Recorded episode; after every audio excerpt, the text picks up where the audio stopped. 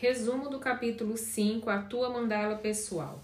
Aqui Virginia Satir divide o nosso corpo em oito círculos. Seu corpo, a parte física, seus pensamentos, a parte intelectual, seus sentimentos, a parte emocional, seus sentidos, a parte sensoriais, olhos, ouvidos, pele, língua e nariz.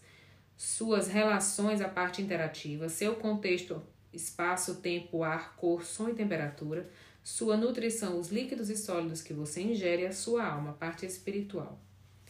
Aqui ela fala do início da psicossomática. Então, nessas oito esferas, Virginia faz perguntas como, por exemplo, a quinta lente mostra como atuamos com as pessoas e, e, e prova o nosso mundo. A interação molda a natureza das relações, como valorizamos a qualidade das relações, como utilizamos o poder, renunciamos a ele para nos converter em vítimas, o utilizamos para ser ditadores, o aproveitamos para desenvolver harmonia interior com os outros, convertendo-nos assim em líderes habitacionais. E ao final ela diz: o amor e o humor são duas forças curativas e muito poderosas. Há o exercício de como construir essa mandala, onde você vai precisar de oito círculos de tamanhos crescentes, a partir do, do menor para o maior, onde o menor é você, o seu rosto ou um desenho, e o último, a última das esferas.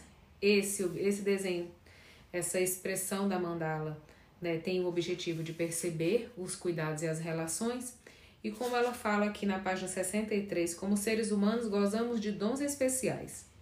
De nós depende de, o decidir como aproveitamos esses recursos. Creio que temos a energia, a inteligência, a informação, a vontade, o amor e a tecnologia que podem ajudar-nos a tomar as, as determinações que nos permitam continuar com o nosso processo evolutivo. Os seres humanos,